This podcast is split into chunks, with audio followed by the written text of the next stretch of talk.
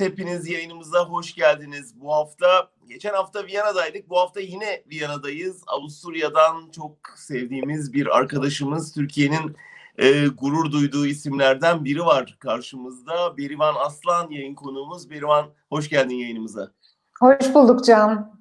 Merhaba. Biz biz gurur duyuyoruz ama duymayanlar varmış diye duyduk. Ee, Türkiye Büyükelçisi daha geçenlerde Viyana'daki Büyükelçi seni Türkiye e, kökenli olmaktan çıkarttı.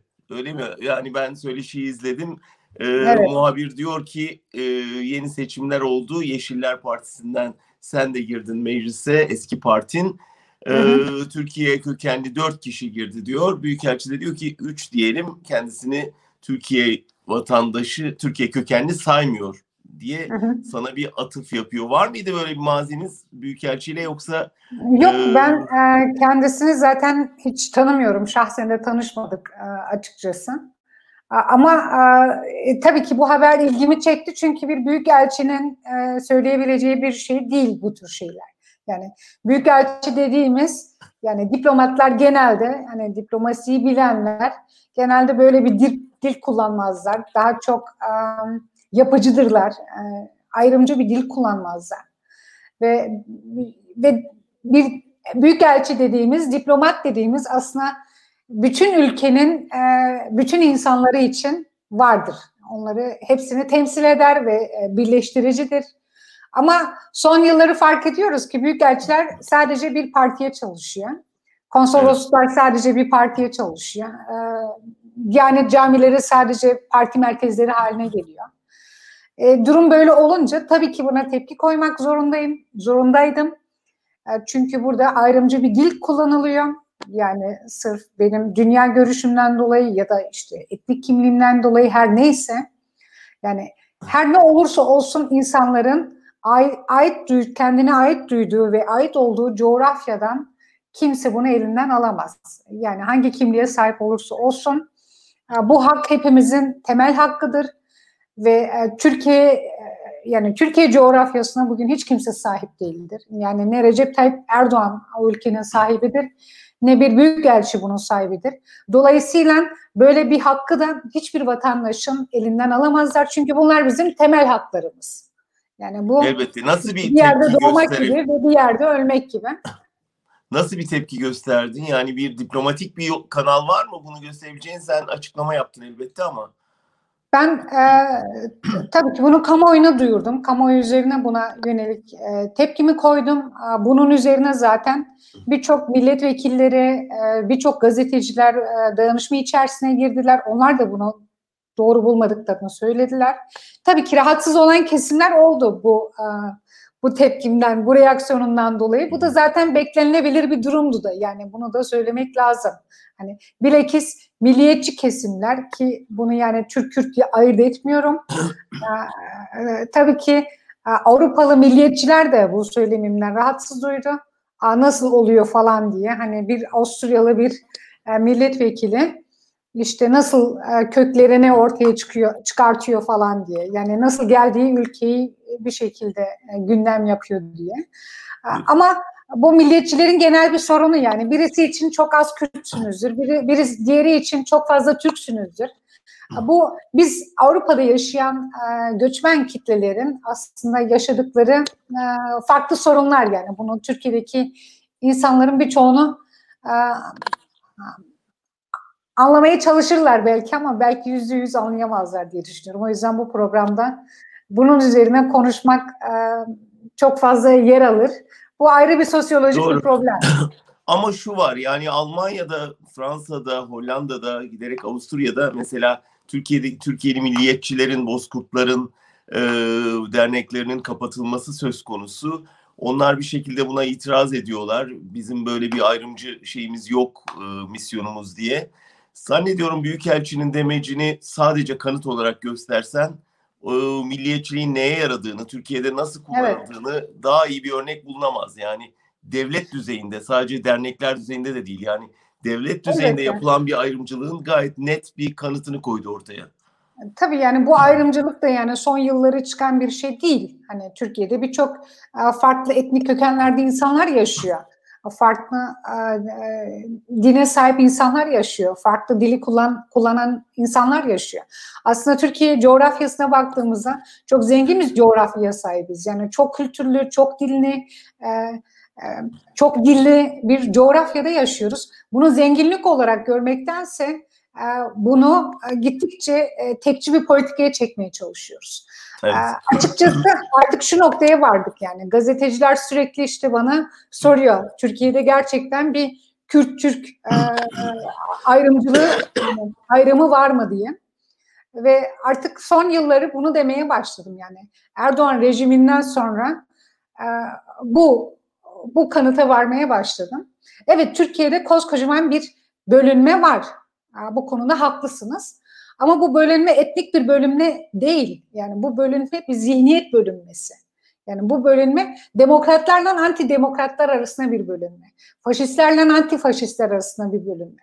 Kadın haklarını savunanlar ve kadın haklarına karşı çıkanlar, özgürlükleri savunanlar ve bu özgürlükleri kısıtlayanlar arasında bir bölünme var. Evet ve bu ayrımcılık bunun üzerinde yürüyor. Bu Avusturya'da da var aynı aynı böyle.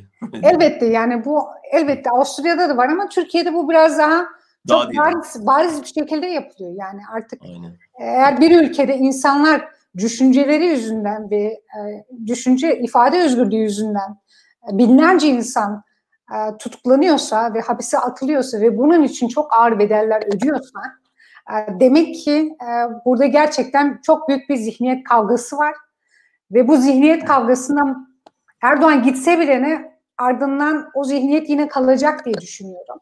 E, dolayısıyla büyük bir zihniyet devrimine ihtiyacımız var. Yani Erdoğan'ın sadece gitmesiyle bu olayın, bu cehaletin, meşrulaştırılmış bu cehaletin kalacağından emin değilim. Yani bu evet, ister istemez bizi 15 ile 20 yıl geriye attı.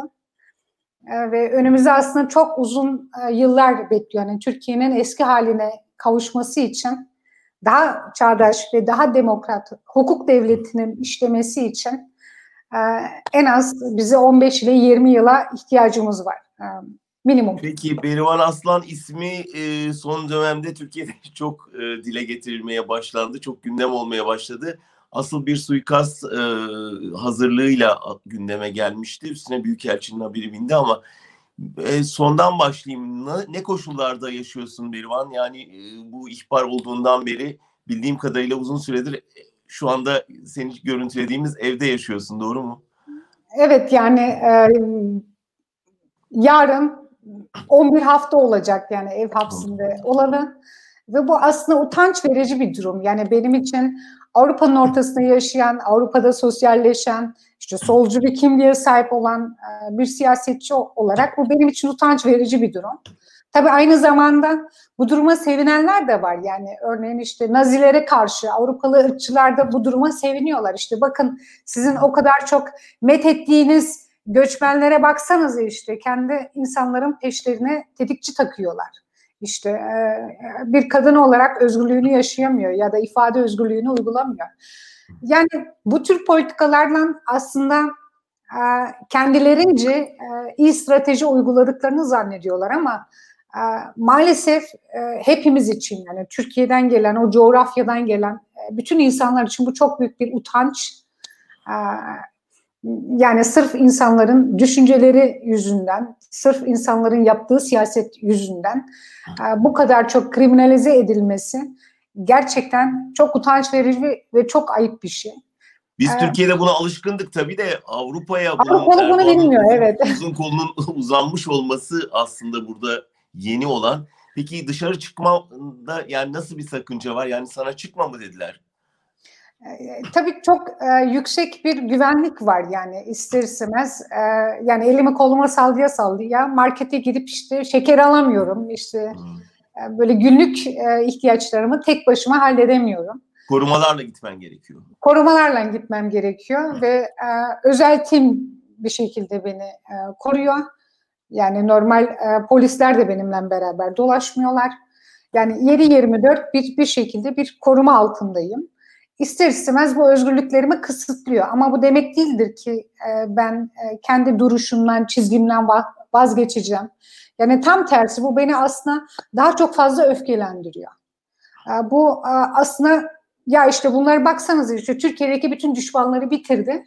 Şimdi Avrupa'daki son e, muhalif sesleri susturmaya çalışıyorlar. Yani bu benim için onun göstergesi ve bunu bu benim için aynı zamanda işte bunlar gittikçe güç, güç kaybına uğruyorlar ve güç kaybına uğradıkları için o kadar agresif politikalar uyguluyorlar. Bu anlama da geliyor. Yani Peki. her ne olursa olsun bu e, özgürlüklerin elbette hiç, hiçbirimiz için kısıtlanmaması gerekiyor. Bunlar gelip geçici durumlar. Yani asıl e, en büyük e, yani bu durumla ben kaybetmedim diye düşünüyorum ya da benim gibi insanlar kaybetmedi. Kendileri e, dünya basınında rezil oldular. E, Türkiye Türkiye diplomasını maalesef getirdiği e, duruma da bakmalılar.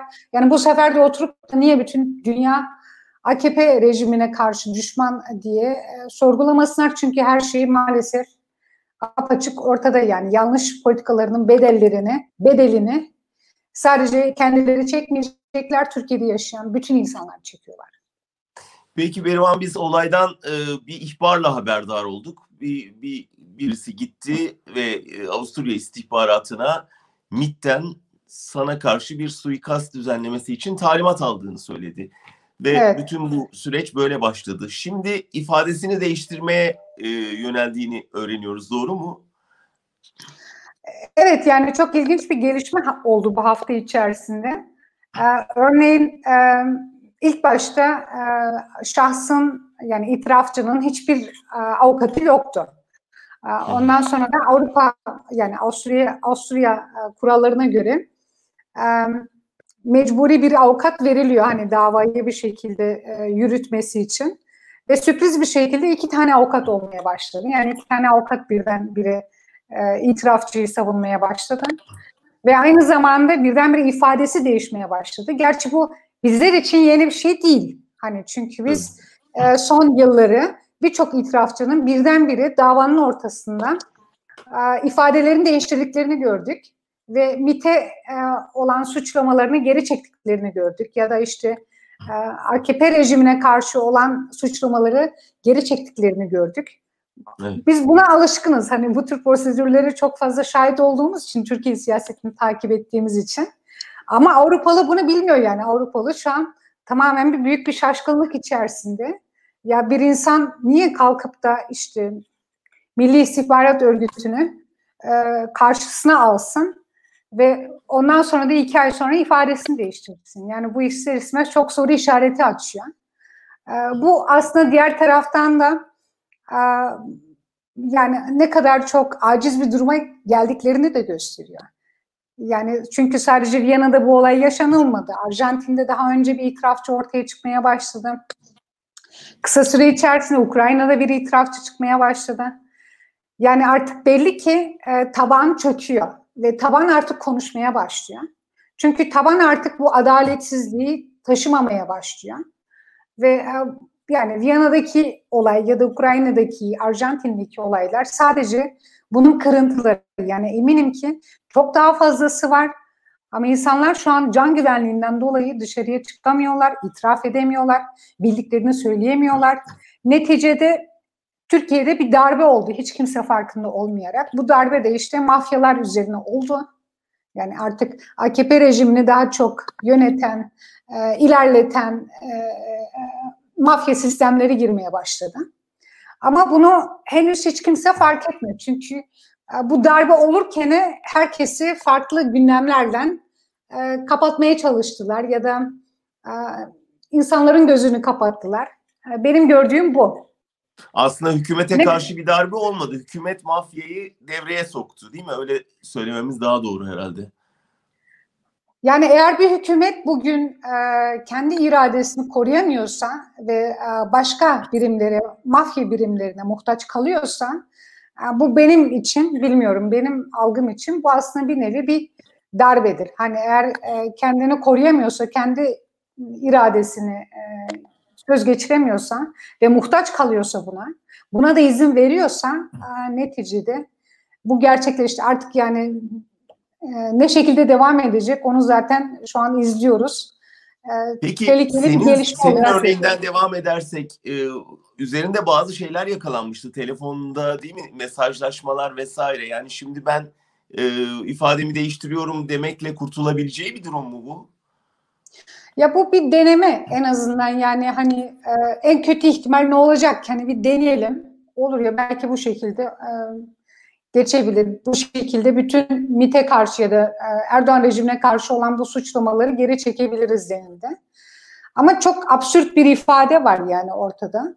İşte e, itirafçının işte aslında iş adam iş adamı olduğu birdenbire iddia ediliyor.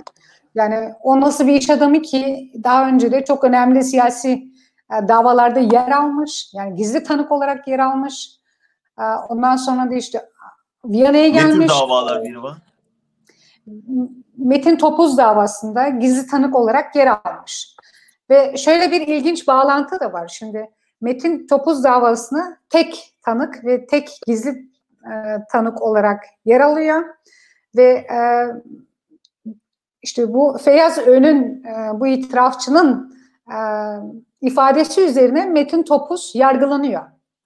Hı hı. Ve Metin Topuz daha önceden de kendisi Amerika e, Büyükelçiliği içerisinde çalışmış ve Rahip Branson'ın aynı dönem içerisinde de içeriye alınmıştı kendisi. Hı. Yani şimdi bağlantıyı nasıl kuracaksın diyeceksin. Rahip Branson'ın e, sözde tetikçisi de e, Serkan Kaçmaz yani Arjantin'de aylar önce işte kamuoyuna çıkan işte e, tetikçi olarak görevlendirdiğini söyleyen şahıs. Ve e, Amerika Büyükelçiliği bu her iki kişiyi de yani hem Rahip Branson'ı hem Metin Topuz'u e, içeriden çıkartmak için danışma içerisindeydi ve bayağı da bir uğraştılar. E, neticede e, Rahip Brunson çıkıp gidiyor. Yani Trump'ın bir şekilde baskısıyla Metin Topuz içeride kalıyor. Ve bu duruşma devam sürerken e, Feyyaz Öztürk ismini artık e, birçok şeyde geçtiği için e, söyledim. E, ortadan kaybolduğu için en son işte ya işte İtalya'da ikamet ediniyor denildi. Fakat bunun üzerine yine e, mahkemeler kendisine ulaşamıyor ifadesini vermesi için. Ve en sonunda işte Viyana'da bir itirafçı ve bir tetikçi olarak ortaya çıkıyor. Yani Bu çok, söylediğin çok e, ilginç. ilginç ya Berivan çok özür dilerim. Bunu biraz daha açmak istiyorum. Yani e, gerçekten çok önemli bir aslında evet. ipucu veriyorsun. Çok ilginç bir bağlantı ortaya koyuyorsun. E, dinleyenlerimiz için biraz daha açmaya çalışacağım. Amerikan elçiliğinde görevli e, bir e, kişiyi Türk hükümeti tutuklamıştı. Doğru mu? Evet. Ve e, bu bu görevliye karşı bir suikast girişiminde bulunmaya niyetlenen kişi ya da bununla görevlendirilen kişi sonradan sana yönelik suikasta e, imza atmak üzere görevlendirildiği anlaşılan kişi doğru mu?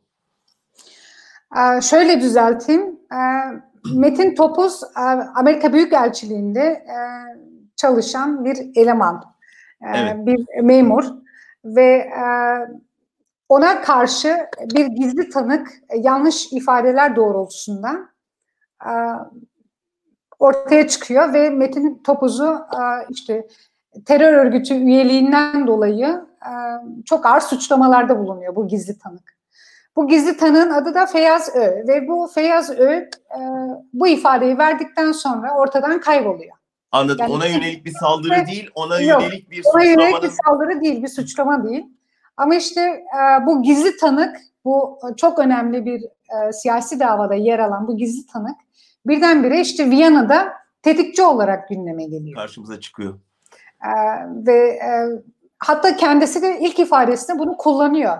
İşte Metin Topuz davasına bana boş bir kağıda imza attırdılar ve ben o ifadenin ne şekilde doldurulduğunu da bilemiyorum diyor kendisi. Peki Arjantin'deki Ama, itirafçı ile bunun bağlantısı ne? E, Metin Topuz'un bir bağlantısı var. Çünkü Metin Topuz Rahip Branson'la aynı zamanda, aynı zaman e, aynı zaman içerisinde e, sorguya alınmış ve içeriye alınmış. Ve hem bu iki kişi için hem Brunson için hem de Metin Topuz için Amerika Büyükelçiliği bayağı seferber olmuş ve bu her iki kişiyi içeriden çıkartmak için çaba göstermiş.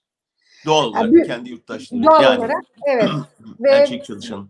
ve büyük bir ihtimalden hani CIA e, Rahip Branson'ın e, öldürüldüğü e, haberini aldıktan sonra apar topar bir şekilde Rahip Branson'ı Türkiye'den çıkartıyorlar.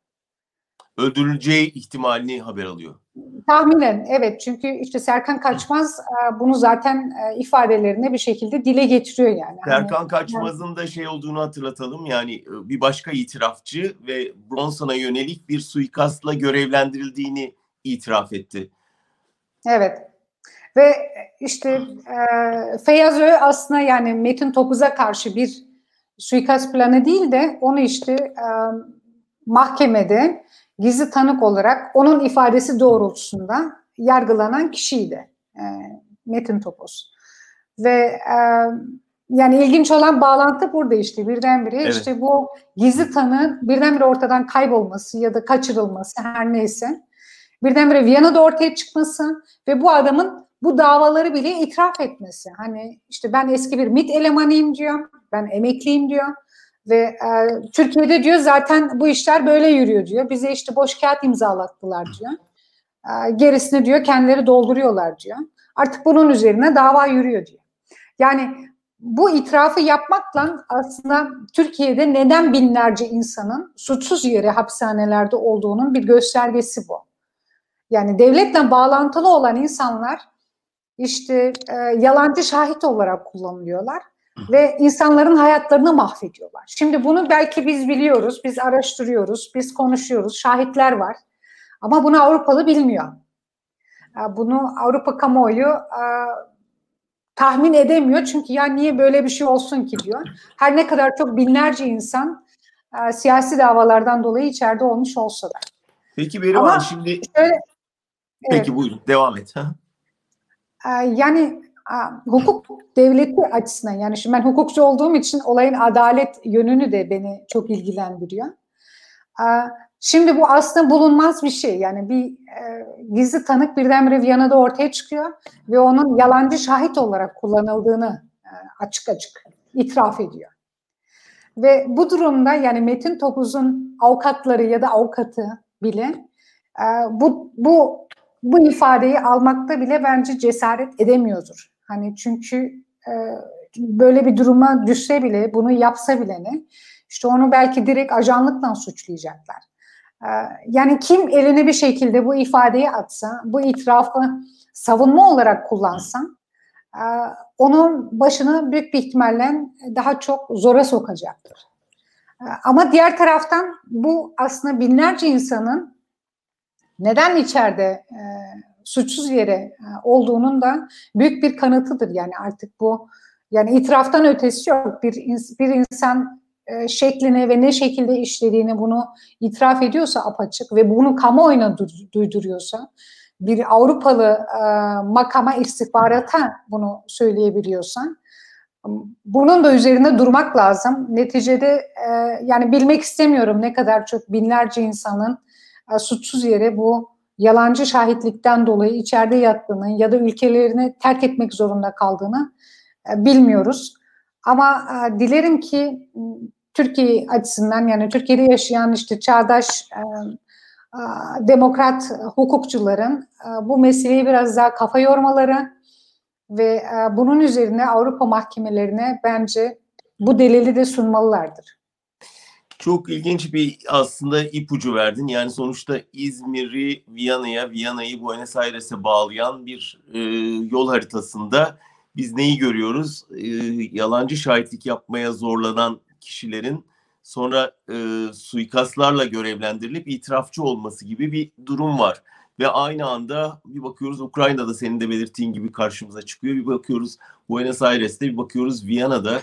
Bu neyin göstergesi sence? Yani aniden oldu çünkü bu daha önce çok rastladığımız bir şey değil. Yani teşkilat tarafından görevlendirildiğini peş peşe açıklayan e, özel timciler, e, istihbaratçılar görmeye başladık. Bu bir çözülme alameti mi yoksa yeni bir, bir tür bir kampanya hazırlığı mı? Ee, yani içten bir kemirme var, içten bir dökülme var ee, ve gittikçe şiddetin dozu artıyor. Anormal bir şekilde şiddetin dozu artıyor. Yani artık birdenbire mafyalar devreye girmeye başladı. Mafyalar siyasetçileri artık tehdit etmeye başladı. yani bu benim için artık gittikçe kırılma noktasıdır bu benim için. Yani istifa da bunun bir göstergesidir. Mafyaya muhtaç olmaları da bunun bir göstergesidir. Ki şunu da söylemek lazım yani. Hani bugün Erdoğan her ne kadar bugün Cumhurbaşkanı ise bu da MHP'nin sayesinde. Yani MHP olmasaydı bu güce Erdoğan sahip olmayacaktı yani. Bunu da söylemek lazım. Yani bu bu kırılmayı şu an AKP rejimi içerisinde e, görebiliyoruz. Bunu yaptıkları agresif dış politikalarını görebiliyoruz. E, kendi içerisindeki hesaplaşmalarda bunu görüyoruz. Birdenbire itirafçıların çoğalmasında bunu görebiliyoruz. E, yani itirafçı bir de apaçık e, bir bölümde e, şunu da söylüyor Can diyor ki e, ya diyor aslında diyor benim hakkımda diyor ellerinde çok fazla şey var diyor. Hani ben diyor bugün bu suikasti gerçekleştirmeseydim yani bir nevi benim can, can güvenliğim ortada olmayacaktı ve beni kriminal olarak satacaklardı, ortada bırakacaklardı. Bundan dolayı ben mecbur kaldım. Hani kendi canımı kurtarmak için mecbur kaldım. Çünkü suikasti gerçekleştirmesem büyük bir ihtimalle hani beni vuracaklar diye tahmin et, tahmin etti ya da işte ailem zora girecek diye tahmin etti. Buna yani adamın, adamın tek şey derdi, Adamın tek derdi kendi can, canını kurtarmak Kurtarmak. ve bundan dolayı e, Avusturya istihbaratından da koruma talep etti Avusturya hükümetinden. Şu anda koruma altında. Evet yani e, hani şu an şu an zaten e, gözaltı hapsinde kendisi. Hı hı. Yani ve, bir anlamda ve, şey alındı, güvenceye alındı. Aynı güvenceye zamanda. alındı ve e, isimlerini verdiği kişiler de bir şekilde teyit edildi. Yani bu adamın kafasından uydurduğu şeyler değildi. Elinde bazı ve, yazışmalar olduğunu söylediler o dönem doğru mu? Yani Evet doğru yani. Ee, yani şu şekilde yazışmalar var. İşte kendisi Belgrad'a gitti. Belgrad'da işte e, bu suikast planını konuştuklarını e, anlatıyor ve e, işte ona işte Viyana'ya git bir otelde bekle suikast emri geldikten sonra bir şekilde plan uygulamaya geçersin deniliyor ve irtibat numaraları veriyor, isimleri veriliyor. İşte Viyana'ya gittiğinde, Avusturya'ya gittiğinde herhangi bir şeye ihtiyacın olduğunda bu kişiler sana yardımcı olacaktır diye. Yani çok fazla detay ve bilgi veriyor suikast O kişiler şu anda e, o kişilere yönelik bir şey var mı? E, Avusturya hükümetinin hazırlığı ya da çabası? Yani şu an şimdi çok Avusturya'nın başına ilk kez böyle bir şey geliyor yani daha önceden buna benzer başka bir ülkenin istihbaratı ağır suçlamalar altında e, bir e, siyasetçinin e, suikast altında ol, olduğu olayı hiç Avusturya'nın başına gelmedi yani. Bilakis Türkiye tarafından gelmedi. Daha Ve, önce sana e, benzer bir şey olmamış mıydı 2016'da? 2016'da bana bir haber geldi. İşte e, üç tane tetikçi geldi Viyana'ya diye. Ve bunlar işte listenin başında yani bunlar işte siyasi suikastler düzenlemek istiyorlar ve listenin başına sensin falan denildi. Açıkçası o dönem ben kamuoyuna çıkmadım ve çıkmak istemedim. Yani bir milletvekili bilakis bir kadın olarak e, mağdur olarak durmak istemedim. Ve e, bu olayı da pek önemsemedim çünkü benim için ya bunlar gözdağı veriyordur falan diye düşündüm. Hani yok canım hani o kadar da olacak değil falan dedim. hani Avrupalı bir milletvekilinin de e, canına kastedecek kadar da yok o kadar da yapamazlar falan diye düşünüyorum. Bu olsa olsa bir gözdağıdır diye pek umursamadım açıkçası. Ama e, buradaki istihbari bilimler e, tabii ki olayı ciddiye aldılar. Ve onlar ellerinden gelen korumayı tekrardan yaptılar. E, ve e, tabii ki geçmişte çok a, absürt eylemler de oldu şimdi. Hani AKP lobi organizasyonları vardı. ismi UETD. Ondan sonra bunların isimlerini değiştirdiler.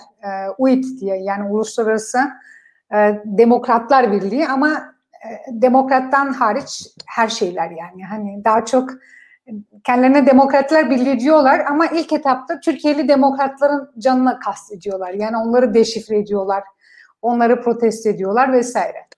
Ve bu bu birlikler üzeri yani bu yapılar üzerinde bunlar daha çok AKP ve MHP tabanları. İşte milli görüş var içerisinde, işte Diyanet var vesaire vesaire. bunlar iki kere 10 bin kişiyi sokağa döküp e, sözde kendilerince beni meclisten attırmaya falan çalıştılar. Ve bunlar tabii ki e, SETA raporları diye böyle raporlar ortaya çıkartmaya başladılar. İşte e, Avrupa'da işte kandil yapıları falan diye böyle raporlar çıkarmaya başlar. Ve bütün sol devrimci e, örgütleri, dernekleri, e, spor e, yani spor kulüplerini ve kişilerin yani Avusturya'da Nazım Hikmet Kültür Derneği'ni bile işte PKK'ya ait bir şey olarak koydular. Bir e, bir yapılanma olarak koydular raporunun içinde. E, bana tabii ki her zaman olduğu gibi başrolü verdiler. E, ve beni beni defalarca rapor içerisinde isimlendiriyorlar. Ve absürt olan taraf da bu yani. Bunu dün bana bir gazeteci sorduğu için dile getirmek istiyorum. Orada işte benim e, Kandil bağlantılı bir aileden olduğumu söylüyorlar. E, yazıyorlar. Yani bu apaçık SET raporunda da bu şekilde yazıyor. Ve e, buna benzer e, söylentileri son yıllarda Avusturya'da çok duymuştum. Hani benim işte rahmetli abimin işte Kandil dağlarından e, işte öldüğü falan sürekli iddia ediliyordu. Ama gerçek şu ki benim rahmetli abim 1997'de e, Tirol eyaletinde Avusturya'da bir trafik kazası sonucu vefat etti. Yani bu ne demek? Yani bunlar her türlü yöntemlerden. Hani bizi sadece özelimizden, ailemizin e, traji öykülerini ele alarak bize karşı psikolojik bir savaş uyguluyorlar. Bizi sadece siyasi düzeyde vurmuyorlar, bizi özel düzeyde vuruyorlar. Ve e, bu gerçekten artık nasıl bir vahşet uyguladıklarını, siyasi düzeyde de muhalif muhaliflere karşı, demokratlara karşı e, hadi Türkiye'de buna alıştık diyelim. Türkiye'de bunu yapıyorlardı ama artık Avrupa'da da bu tür şeyleri legalleştirip e, doğru olmayan bilgileri doğru gibi paylaşıp ve maksat çamur atmak ve maksat bütün muhalif muhalefetleri, muhalifleri pardon Türkçem o kadar düzgün değil ama Almanca düşündüğüm için çeviriyorum. Yani maksat bütün muhalifleri kriminalize etmek. Hangi pahasına olursa olsun yani onların özel aile hikayelerini alıp da bu şekilde bile yansıtmaları, onların ne şekilde siyaset sürdürdüklerinin de bir göstergesi yani. Birvan geçen hafta da e, Walter Poş'la görüştük. E, o Türkiye'de bu mafya yapılanmalarını yakından izleyen bir isim ve e, önemli bir makalesi çıktı geçenlerde. E, Narkos Türkiye diye. O evet. bir şeye dikkat çekti. Balkanlara e, sarkan bir medya yapılanmasının giderek hani Avrupa Viyana kapılarına e, dayandığını anlıyorum onun analizlerinden. Böyle bir tehlike görüyor musun yani oradan baktığında ve hani böyle bir yayılmacı politika mı eserim bu yoksa bir iç çatışma sonucu mu? Yani bugün Sedat Peker'in Balkanlarda olmasının bence bir görevi var. Yani ben oraya tatil yapmaya gittiğini zannetmiyorum. Ee, yani birçoğumuz da bence bu tahminden yola çıkıyor. Ee, yeni bir yapılanma başlıyor diye tahmin ediyorum. Yani e, bu yapılanmayı da e, görmemek ya da duymamak e, mümk mümkünatı yok. Yani Türkiye siyasetiyle ilgilenenler, Türkiye'nin istihbari birimleriyle ilgilenen herkes aşağı yukarı bunu tahmin edebilir. Bu zor bir şey değil. Ama ilginç olan taraf bu. Avrupa Erdoğan rejimi üzerinden birçok yapılanmaya sürekli büründü. Yani işte Osman Almanya'da Osmanlı ocaklarını devreye soktu muhalifleri bir şekilde susturmak için, onların üzerine e, daha çok fazla baskı yapmak için, e, diğer taraftan e, bu UETD birimleri yani bu AKP lobi organizasyonları kurulmaya başladı. Yani o da olmadı. Osmanlı ocakları da bir şekilde e, bu muhalifleri e, susturamadı. E, yani Avrupa'da yaşayan biri tabii ki son dönemlerde gelen sürgünler de var. E, bu sürgünleri de bir şekilde korkutmak istiyorlar. E bunlar bin bir yöntem denediler şimdi. Hiçbir şekilde susmuyor bu, bu muhalifler ve bu demokratlar. Artık bunları ne şekilde ürkütebiliriz diye bu yeni bir proje ve plan olabilir. Bu aslında çok tehlikeli bir nokta da aynı zamanda. Yani bu Türkiye'nin iç iç kavgasını ya da AKP rejiminin iktidar savaşının birdenbire Avrupa gibi bir e, bölgeye taşınması ve e, birdenbire bu siyasetin e, mafya bari e, sürdürülmesi demektir. Yani ben bu e, gelişimi çok tehlikeli buluyorum. E, açıkçası ondan dolayı da ben de işte son dönemleri gibi White Poş gibi narkos devletinden bahsediyorum. Evet. Yani Türkiye diplomasi gerçekten bu noktaya gelinmeli mi? Yani e, bu kadar bu kadar e, ilerle, ilerleyebildik mi yani? Hani bu mu? E, demek geliyor Peki. insanın içinden. Peki bir son bölüme girerken ne yapabiliriz biraz konuşalım. Yani karşımızda mafyalaşan bir devlet ve devletleşmiş bir mafya yapılanması var. Ee, biz ne yapabiliriz? Avrupa ne yapıyor? Ee, işte 10, 10 Aralık'ta bir zirve var. Türkiye'ye karşı yaptırımların konuşulacağını biliyoruz. Ee, sence yararı olur mu? Yani bizler neler yapabiliriz ve Avrupa ne yapıyor, ne yapmalı? Yani bizler onlardan daha güçlü bir yerdeyiz diye düşünüyorum. Hani en basite belki silahlarımız yok, belki pasifistiz, silahlı mücadeleleri desteklemiyoruz vesaire. Ama bizim e, bir şekilde ikna etme kabiliyetimiz var. Yani biz e, ifade özgürlüğümüzü kullanıyoruz Avrupa'da. Hı hı. Ve bu özgürlüğümüz var. Dolayısıyla ben onlardan daha güçlü olduğumuzu düşünüyorum. Yani bu o yüzden hedefi ötürü, zaten. Tabii ki bu, bu, bu sebepten ötürü bizi işte hapishanelere koymak istiyorlar, öldürmek istiyorlar, susturmak istiyorlar, bastırmak istiyorlar. Ama yani bunu unutmamalılar ki her ne olursa olsun e, düşünceler yani bizim dünya görüşümüz e, hapislere e, kapatılamaz, öldürülemez. Bunlar bir şekilde devam gidecektir yani. Hani bu, bu fikirler, bu dünya görüşü Hrant Dink'le, Tahir Elçi'yle ölmedi. Onlardan sonra bu fikirler, bu düşünceler devam e, gitmeye başladı. Ve Avrupa'da biz de bunu anlatmamız lazım. Yani Avrupa'nın bir taraftan iki yüzlülüğünü göstermek lazım. Hani sizler sabahtan akşama kadar hukuk devleti diyorsunuz. İşte demokrasi diyorsunuz. İşte e, temel haklar diyorsunuz.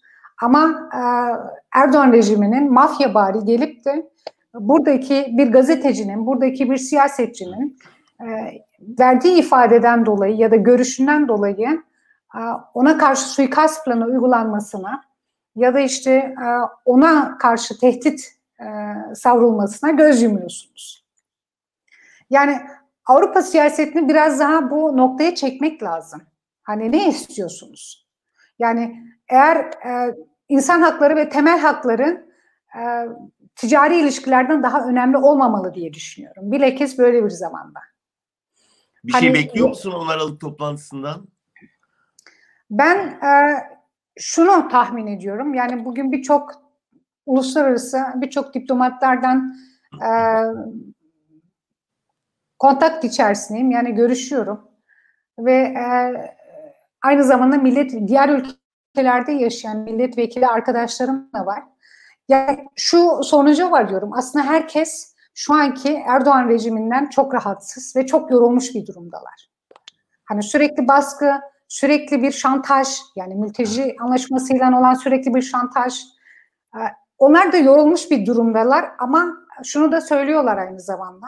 Biz Türkiye'de şu an e, güçlü bir muhalefet göremiyoruz. Yani bize bir muhatap lazım diyorlar. Yani Erdoğan gittikten sonra biz bir kaos ortamından korkuyoruz. Ee, dolayısıyla bu muhatabı göremedikleri için bir nevi idare ediyorlar. Yani her ne kadar çok onun siyasetini desteklemeseler de alternatif olmadığı için e, bir şekilde susuyorlar. Ve e, Erdoğan'ın kendiliğinden gitmesini bekliyorlar. E, bu tabii ki Türkiye'deki demokratların işini biraz daha zorlaştırıyor. Çünkü Türkiye'deki demokratların ya da Türkiye'nin geleceği Avrupa Birliği'nde olmalı. Yani biz bugün Türkiye'nin daha demokrat, daha çağdaş bir noktaya varmasını istiyorsak elbette Türkiye'nin Avrupa Birliği'ne girmesini daha çok desteklemeyiz. Çünkü ya bu e, Erdoğan rejimi ve e, Erdoğan rejimi diyorum çünkü onlar onların Avrupa Birliği'ne girme gibi bir dertlerin olmadığını düşünüyorum. Yani zaten kendi sultanatlarını yaşıyorlar. Zaten kendi e, kendi ülkelerini kendilerince kurmuşlar. ve Avrupa Birliği ile herhangi bir e, ciddi anlamda e, bir birliktelik içerisinde olabileceğini düşünmüyorum. Yani bizim buna zorlamamız lazım Avrupa'daki siyasetçileri ve Avrupa diplomasisine.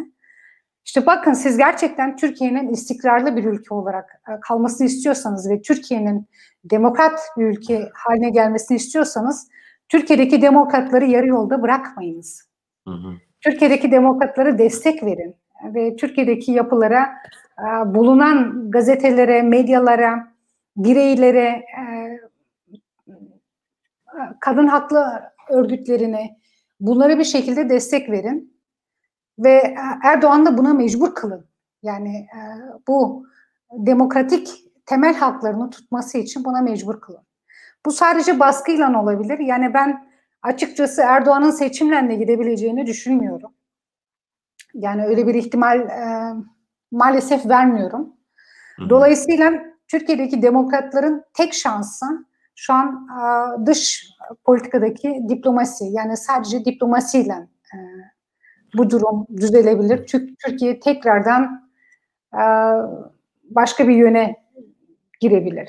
E, bunun için de tabii ki Avrupa hükümetleri, Avrupa Komisyonu, e, çünkü parlamento demiyorum, parlamento biraz daha formal icabı kalıyor her ne kadar çok tepki gösterse de. E, somut adımlara daha çok teşvik etmek lazım. Yani Avrupa Birliği'nin gerçekten bu konuda somut adımlar atması lazım. Bu son yılları olmadı. Yani son yılları sadece medyalar üzerine bir Erdoğan'a kızma oldu. Hani evet. kendilerince ayar çektiler. Ee, ama e, bu politikadan da sadece sağ popülist Avrupalılar faydalandı. Ve bu politikadan sadece Erdoğan faydalandı. Yine anlıyorum ki cevabından 10 Aralık'tan bir şey beklemiyorsun. Yine bir uyarı vesaire ama bir yaptırım gibi bir yola gitmeyeceklerini anlıyorum. Ee, dolayısıyla şu an evet böyle ama bu demek değildir ki sırf onlar bir şey yapmıyor diye biz de işte elbette elbette onun için yani evet, sadece de, elbette dış, dış dinamiğe umut bağlayacak değiliz. Evet. Yani ülkenin evet. iç dinamikleri de bence şu anda gerçekten e, her şeye rağmen e, direnen bir ülke manzarası var ve evet. e, birçok alanda o direniş olmasa zaten şimdiye çoktan yenilmişti bu ülke. Ben de buna eminim. Yani biliyorum yani Türkiye'deki bütün demokratların demokrat kesiminin çok yorulduğunu görüyoruz burada. Ama şunu görüyorum her ne kadar çok yorulmuş olsalar da herkes sessizce ayakta duruyor. Evet. Evet. Ve e, bir bir kıvılcık ya da bir anı bekliyor. Yani bir umut var herkesin içinde. Güzel olan evet. taraf bu zaten. Yani çünkü bu da bir direniştir. Yani yine o anı beklemek bu bu şeyi görebiliyorum yani bu umudu hissedebiliyorum ve e, umarım e, umarım o umut da bir şekilde gelir yani o devranda bir şekilde döner. Bir şekilde dönüyor bir Van Aslan yani Almanya'da evet. hiç kimse duvarın o gece yıkılacağını beklemiyordu. Bir saat içinde evet. e, sadece evet. bir ülkenin kaderi değil bütün doğu batı evet. dengeleri değişiverdi evet. birkaç saat içinde. Bu işler hiç belli olmuyor. Bir Van Aslan çok çok teşekkür ederim. Sen e, Türkçemi çok e, iyi kullanamıyorum dedin ama gayet mükemmel bir Türkçeyle e, Büyükelçinin e, sözünü yalanlarcasına bizim Türkiye kökenli olmasıyla övündüğümüz bir isim olduğunu bir kez daha gösterdin. Çok teşekkürler katıldığın ve verdiğin son derece ilginç bilgiler için. Yani ben teşekkür ederim. Hani ben e, Kürtçe ile büyüdüğüm için, Kürtçe ve Almanca ile büyüdüğüm için Türkçeyi sonradan öğrendim dolayısıyla. Ama yani tabii ki ben e, antidemokratik kesimden olmak istemiyorum yani. Şimdi bunu da düzeltmek lazım. Yani Büyükelçi bizden değildir dediği zaman ben işte AKP rejiminden olayım diye böyle bir şeyim yok. Ama benim aidat duygumu yani benim ailemin geldiği coğrafyayı e, bana karşı bu denli kullanması hoşuma gitmedi. E, neticede o ülke onların değil ve bunu da defalarca... Kimsenin böyle bir hakkı yok elbette. Evet. Çok çok teşekkürler, çok teşekkürler. tekrar. evet, ben teşekkür Türkiye ederim Can. De bir mafya darbesi oldu dedi Verivan Aslan. Son derece ilginç, önemli bir saptamayla bu programı noktalayalım. Dileyelim ki yine onun söylediği gibi umut kazansın sonunda. Türkiye nereye bu haftalık burada noktalıyoruz. Haftaya bir başka konu ve başka konukla yine karşınızda olacağız. Görüşmek üzere, hoşçakalın.